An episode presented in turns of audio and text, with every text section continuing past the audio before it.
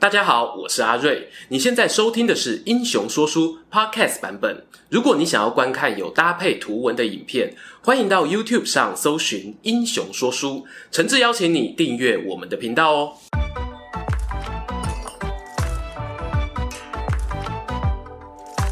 Hello，英雄说书的观众朋友，你们好，我是说书人阿瑞，替大家带来精彩的英雄故事。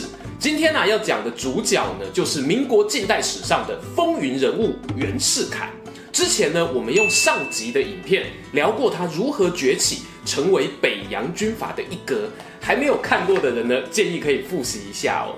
那这支影片呢，将带领各位进入他人生的后半场。看看哦，他与当时的革命党人如何产生冲突，导致最后含恨而终。欢迎收看《阿凯励志传》，袁世凯与革命党的爱爱恨恨情仇。上一回的故事说到，大清帝国在八国联军之战战败后，整个啊元气大伤。还好呢，有李鸿章左乔右乔签约赔款之下呢，总算啊才让清国得以延续命脉。战争平息没多久，李鸿章呢就从人生舞台上早安、午安、晚安三鞠躬下台了。而皇帝与文武大臣啊盘点军备资源后发现，原本统领五位右军的袁世凯成为实力最强的将领。他又是李鸿章过去多次推荐的人才，就决定让他接手直隶总督、北洋大臣等职位。最最最重要的呢，就是把首都地区的军队训练、国防任务交给他负责。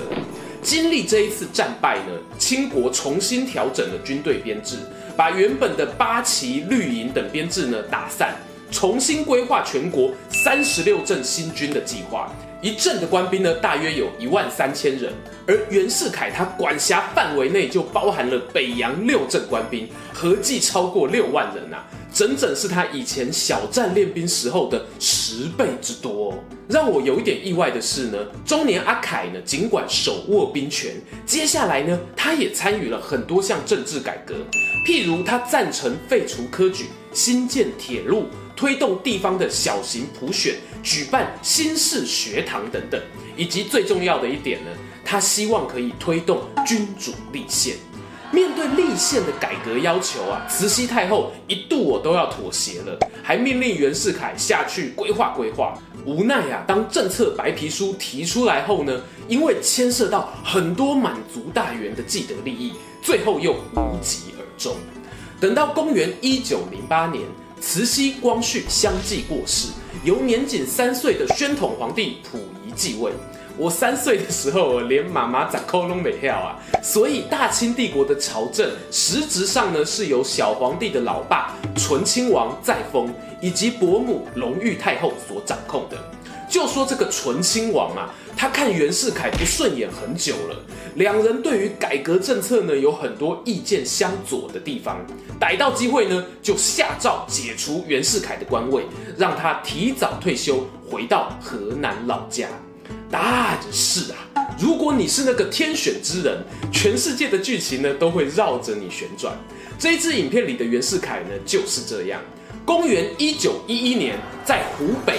爆发了动摇大清国本的兵变，就是俗称的武昌起义。我们袁世凯呢，他又要准备前往无敌历史海景 VIP 第一排，见证他人生的第四个历史转捩点。这里简单聊一下武昌起义的背景。前面有提到，在八国联军过后，清朝呢军制改革，袁世凯掌握了北洋六镇的新军。但全国有三十六镇啊，这个武昌起义呢，就是由陆军的第八镇，还有第二十一混成协两支湖北新军引爆的。就说湖北新军啊，原本呢是由湖广总督张之洞领导，他和袁世凯都是东南互保联盟的成员啊。但有一点不同哦，袁世凯当年科举老师共估，张之洞呢，他则是拿过全国第三名的考试机器啊。张老爷子认为呢，训练新军不只是要武器新、编制新，他还期待哦，士兵及军官啊，都需要具有一定的知识水准，这样才能够培养出愿意吸收新知的积极心态。因此呢，湖北军团啊，很积极的推广军中读报运动，让阿兵哥识字，并且把基层军官送去日本留学。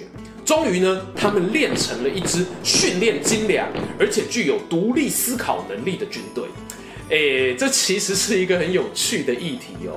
优秀的军人到底要具备什么特质呢？大家猜猜看：服从、勇敢、善战、爱国、机智、仁慈。大概都榜上有名哦，但是独立思考这一项吗？应该优先顺序很低啊，甚至会被认为和服从有矛盾。这个问题呢，留给大家今天晚上啊，床边故事跟另一半好好讨论一下。我们继续往下说。总之啊，湖北新军的士兵读报纸呢，读的是像《章太炎》《民报》这一类的革命刊物；军官去日本留学呢，则结交了许多日后同盟会的大咖，譬如宋教仁、汪精卫等等。反观袁世凯这一边，他也是北洋新军的领导人哦，但或许是外派朝鲜的那一段经历，让他一直将日本视作假想敌，所以呢，他是不鼓励手下的军官留日的。有关武昌起义更详细的过程，未来我们再专门拍一支影片聊聊。话说回湖北新军爆发兵变之后，长江以南的各省呢都有不少宣布独立，民兵和官兵纷纷合流。小皇帝的老爸醇亲王啊，感受到朝野压力，都希望他把袁世凯找回来当救援投手，好扑灭各地燃起的革命之火。但袁世凯也不是笨蛋呐、啊。当然知道清廷哦，只是想利用他作为镇压革命党的工具，他就学司马懿最擅长的那一招，假装生病，拒绝出山。同时呢，还提出六个条件，分别是全军指挥权、充足的军费、召开国会、组织内阁、解除党禁，以及对参与起义的人从宽发落。他表示啊。如果大清愿意答应这六个条件，我的病哦就好喽。此时呢，醇亲王哦大概很想要把袁世凯吊起来鞭打吧。无奈呢，除了他以外，还真的找不到有谁可以指挥得动北洋新军。最后呢，仍旧答应了这六个条件。袁世凯啊，他就以王牌终结者的身份登板了。某种程度上呢，他也真的是大清帝国终结者，没错啦。阿凯强势回归北洋军，还取得了禁军的指挥权，并且呢筹备阻隔事宜，同时命令手下冯国璋以闪电攻势占领汉口与汉阳两据点。正当大家期待啊他乘胜追击夺回武昌的时候呢，袁世凯哦下令暂停进攻，他要与南方临时成立的中华民国政府军展开和谈协议。尽管啊，大清帝国再怎么不满哦，这个时候呢，已经没有他们说话的余地了。然而，和谈没有谈出一个结果，南方的明军呢，就利用这个空档，趁机攻下南京。这个时候，距离武昌起义隔了三个多月。公元一九一二年的一月一日，中华民国临时政府在南京成立了，然后再由临时参议院票选通过。让刚从国外回来的孙中山担任临时大总统，这么临时的结果呢，其实让当时有在关心社会大事的民众都觉得措手不及呀。因为以军事实力来看，北洋军呢完全有跟南方军政府六四开以上的胜算哦。他们选择按兵不动，你要说是权谋可以，但从另外一个角度看，就是让军队少打一点仗，想要用谈判的方式解决问题。要终结乱世啊，很多事情呢可以先谈清楚，免得之后吵架。讲个最简单的，如果改朝换代，国家要走共和制还是君主立宪呢？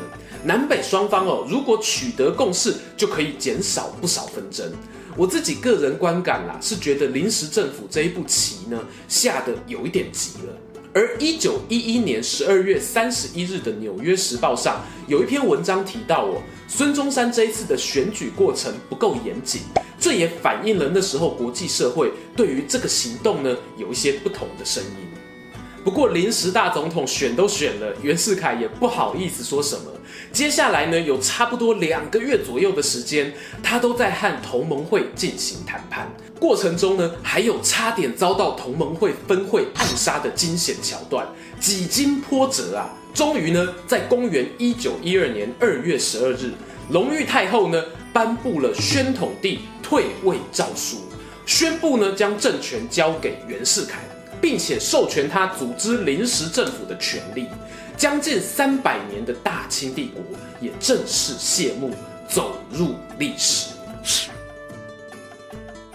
在这个诏书发布后没几天呢，南北两方的领导人啊就达成合议。孙中山呢向临时参议院提出辞职，紧接着呢参议院就选出第二任临时大总统，全票通过由袁世凯担任。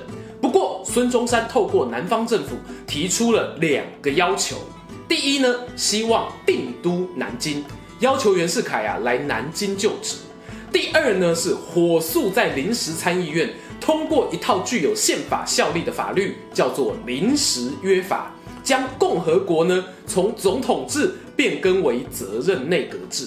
理由啊是担心袁世凯会变得独裁，所以呢必须加以限制。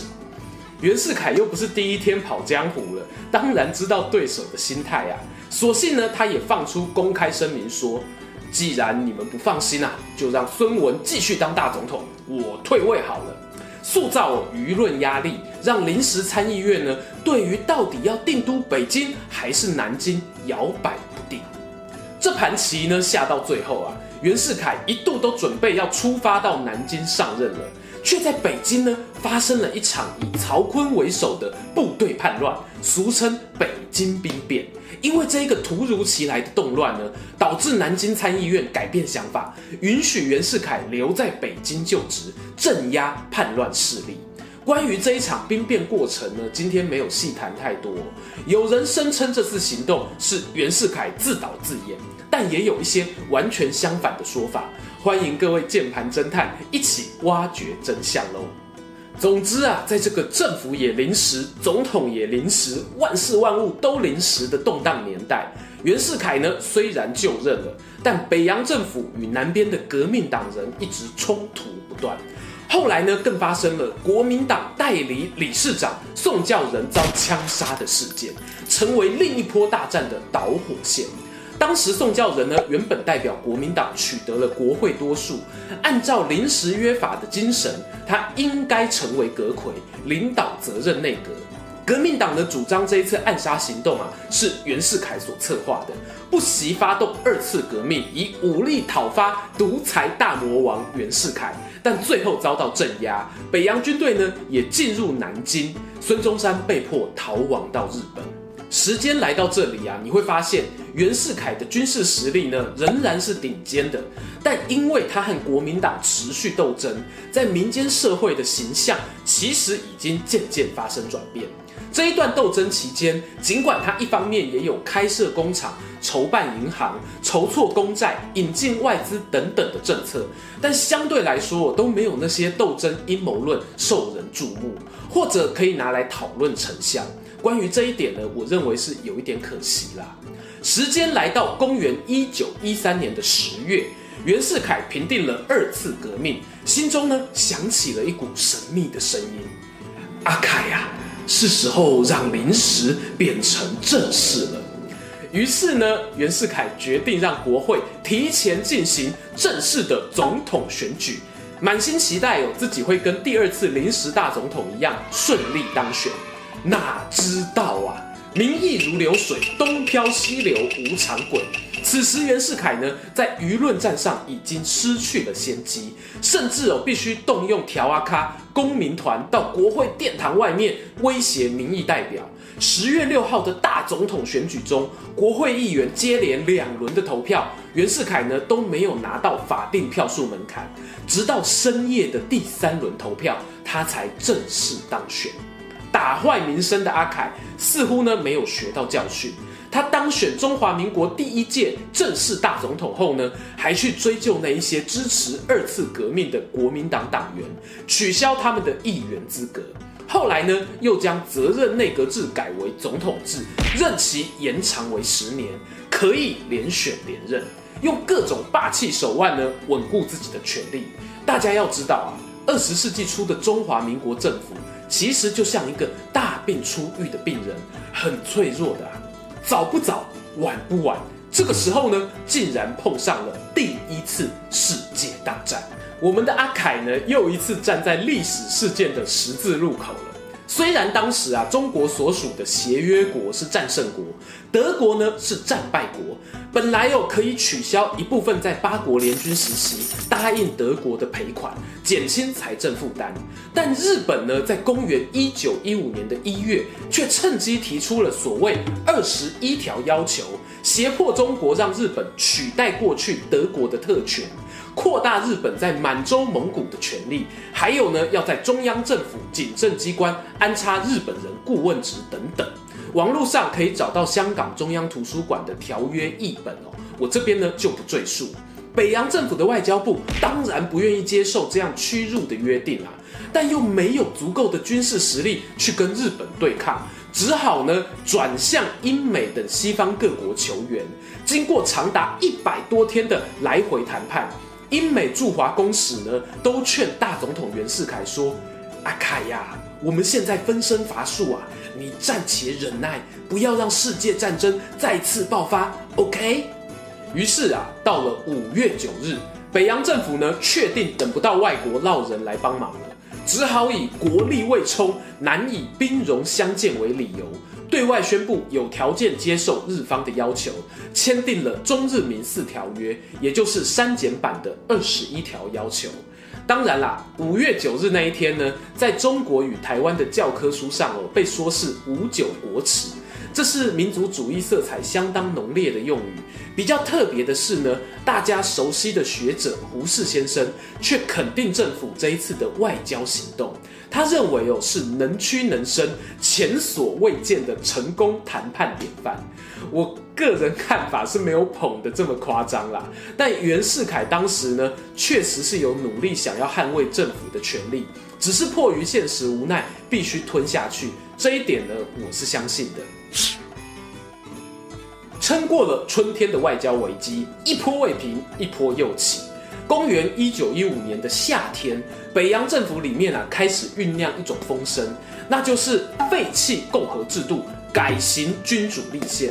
其实也是当初大清末年有人提过的做法。赞成的人认为呢，以皇帝为首哦，来发动制定宪法，可以更快速的让国家进步。坦白讲啦，制定宪法快不快我不知道哦，但当时政府官员要拱袁世凯当皇帝的速度哦，真是快得吓死人啊！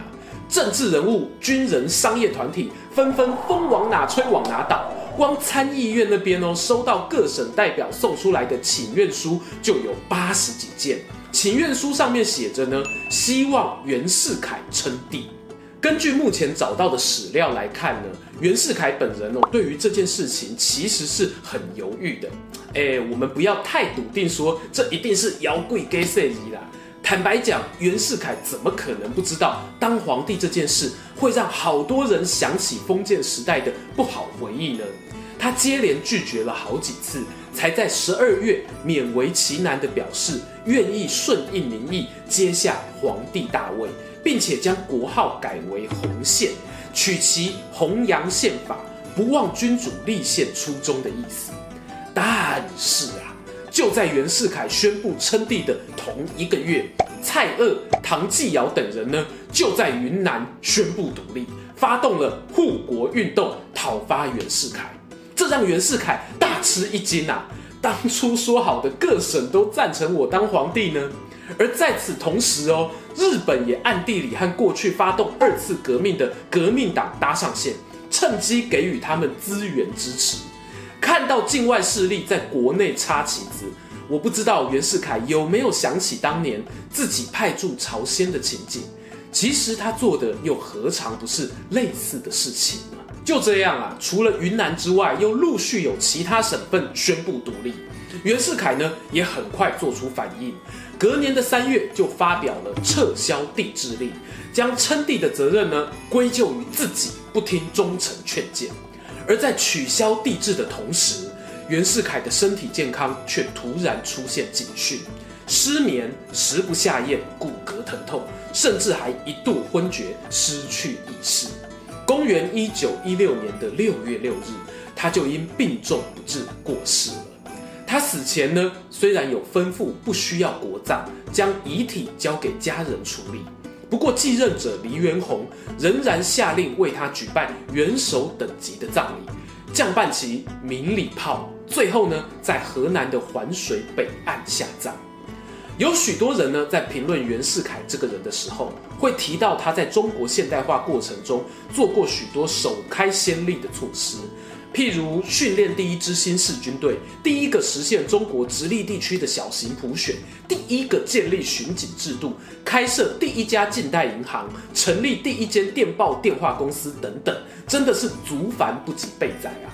但是啊，我心里浮现的问题是，创造最多第一的人。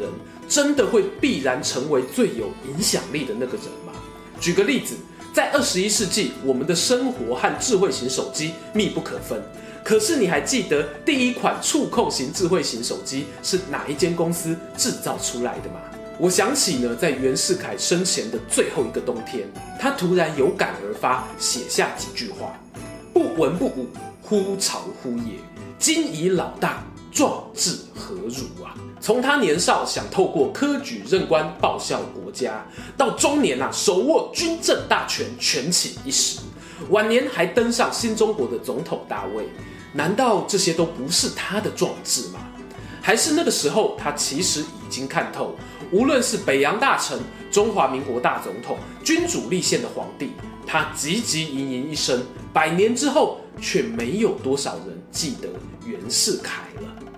喜欢今天的故事吗？英雄说书需要你的支持，让好故事被更多人听到。